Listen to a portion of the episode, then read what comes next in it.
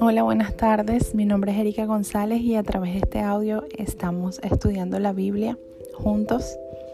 Actualmente estamos conociendo y estudiando la persona de Jesús a través de las escrituras, específicamente el Evangelio de Juan, que es uno de los libros de la Biblia y estamos en el capítulo 1.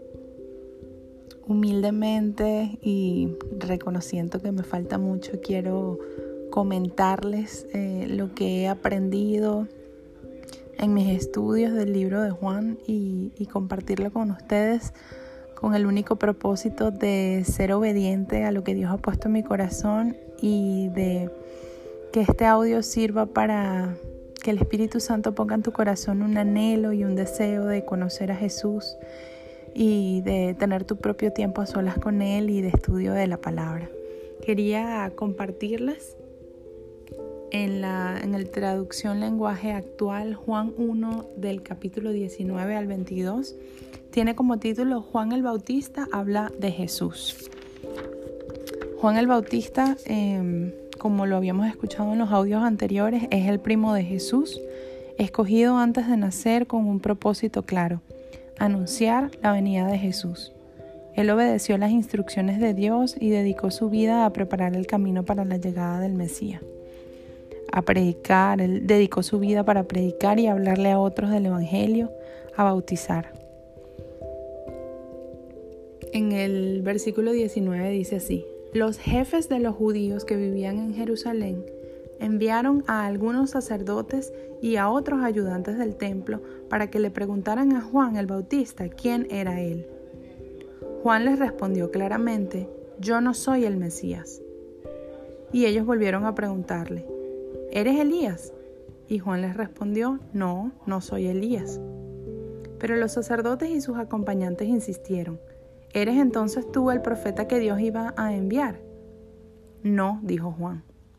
Finalmente le dijeron, tenemos que llevar una respuesta a los que nos enviaron, entonces dinos quién eres tú. Juan les hizo recordar, yo soy el que grita en el desierto, prepárenle el camino al Señor. Entonces los mensajeros de los fariseos dijeron a Juan, si tú no eres el Mesías, ni eres Elías, ni tampoco un profeta, entonces ¿por qué bautizas? Juan contestó, yo bautizo con agua, pero hay entre ustedes uno a quien todavía no conocen. Aunque yo he llegado antes, él es más importante que yo, y ni siquiera merezco ser su esclavo. Esto es hasta el versículo 27 y quería como siempre compartirles lo que coloqué en mis anotaciones. Me impresiona que Juan el Bautista entendió que la vida en la tierra es para invertirla en conocer a Dios y servirlo a Él. Juan estaba lleno del Espíritu de Dios y de su sabiduría. Para mí, Juan el Bautista es un ejemplo para mi vida, un ejemplo de entender mi llamado y el propósito por el cual me escogió, un ejemplo de servicio a Dios, de obediencia a las instrucciones de Dios, de poner a Jesús primero que su propia vida, ponerlo a Él primero que mi propia vida y que cualquier otra cosa. Él debe tener el primer lugar.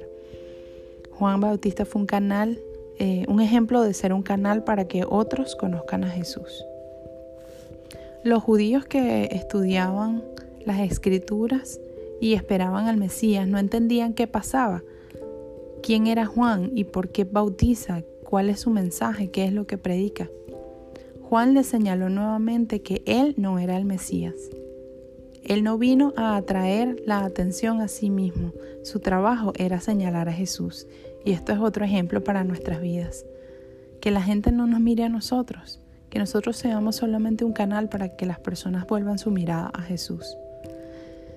Juan el Bautista sincera y cuidadosamente alejó ese honor, reconociendo que sin Dios no somos nada que Dios y Jesús es el único que merece gloria, honor y exaltación.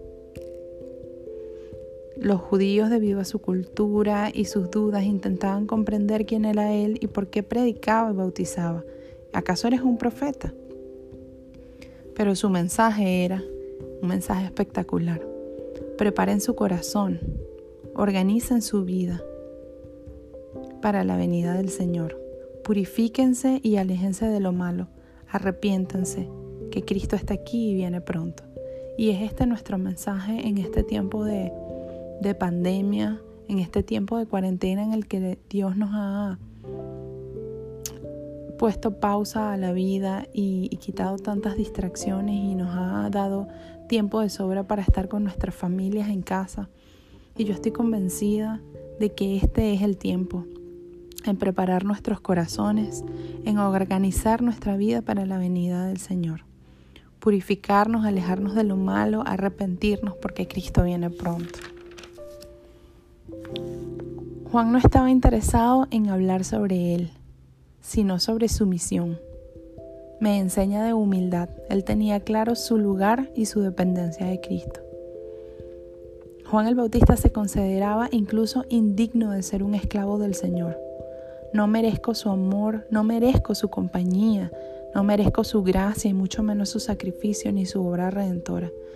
Soy un pecador y frente a su poder y su majestad del Dios Todopoderoso, yo soy menos que nada. Juan el Bautista bautizaba con agua, pero este bautismo solamente demostraba como un reconocimiento y una disposición de las personas que escuchaban su mensaje a arrepentirse y preparar sus vidas para la llegada de Jesús. Pero no era una forma de mantenerse limpios para siempre. Ellos necesitaban un encuentro personal con Jesús y el bautismo del Espíritu Santo. Estos versículos nos enseñan que se trata de Jesús. Él es todo. Nada importa más que tu encuentro personal con Jesús. Ningún rito religioso, ninguna buena obra, ninguna oración milagrosa representa un cambio real. Solamente un encuentro personal con Jesús. Y quería compartirles lo que estuve leyendo en las referencias que consulto por internet cuando estoy estudiando alguna algún versículo que me ayuden un poco más a entender el contexto y lo que sucedía en este tiempo. Y me encantó porque dice así, notemos que en cada ocasión en que se menciona el ministerio de Juan el Bautista, se subraya que su único propósito era el de concentrar la atención de todos cuantos le escuchaban en el Señor Jesucristo como el objeto de la fe verdadera. Juan el Bautista estaba sacudiendo a la nación. Grandes multitudes salían de las ciudades e iban a escucharle al desierto. Allí confesaban sus pecados y se bautizaban en las aguas del río Jordán. Por lo tanto, no es de extrañar que los líderes judíos estuvieran sorprendidos y hasta asustados por las repercusiones que el ministerio de Juan pudiera tener. Así que enviaron una delegación para averiguar quién era Juan y cuáles eran sus pretensiones. Había algo que les preocupaba especialmente y eran los comentarios que empezaban a circular por todas partes sobre la posibilidad de que Juan el Bautista fuera el Mesías esperado. Así que los judíos de Jerusalén enviaron una delegación debidamente acreditada para averiguar quién era él. Como vemos allí en esos versículos, Juan logró convertir esta investigación acerca de su propia persona en una oportunidad más para dar testimonio acerca del Señor Jesucristo. La respuesta de Juan no se ajusta tanto a la pregunta que le hicieron como a los pensamientos que tenían en su mente. Yo no soy el Cristo, fue lo primero que les respondió. Evidentemente Juan era consciente de, que la gente estaba de lo que la gente estaba comentando sobre él, así que decidió resolver el asunto de una vez. El pueblo estaba en expectativa, preguntándose todos en sus corazones si acaso Juan sería el Mesías, el Cristo esperado. Juan sobresale por su honestidad al rechazar cualquier honor inmerecido que la gente quisiera darle. Más adelante, en ese mismo capítulo, Juan comparó su bautismo en agua, en agua con el bautismo en el Espíritu que el Mesías iba a realizar. Con esto solo intentaba resaltar una vez más la enorme diferencia que existía entre lo que él estaba haciendo y lo que haría el Mesías. En realidad, su bautismo en agua para arrepentimiento era preparatorio.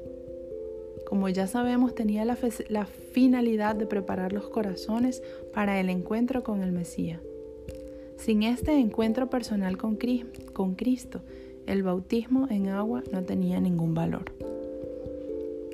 A través de audio quisiera que aprendamos a que todo se trata de Jesús, que anhelemos conocerle, encontrarnos con Él cada día a solas, que preparemos nuestro corazón en este tiempo para su llegada. Jesús viene pronto nuevamente, la Biblia nos enseña. Nada puede suplantar nuestra relación con Jesús. No pongamos nunca nuestra mirada en un hombre, no pongamos nuestra mirada en ninguna otra persona, religión, en ningún mensaje. Nuestros ojos deben estar siempre puestos en Jesús y nuestro corazón anhelando escucharle, conocerle y tener un encuentro personal y diario con Él. No somos nada sin Él. La vida se trata de Jesús. Dios te bendiga.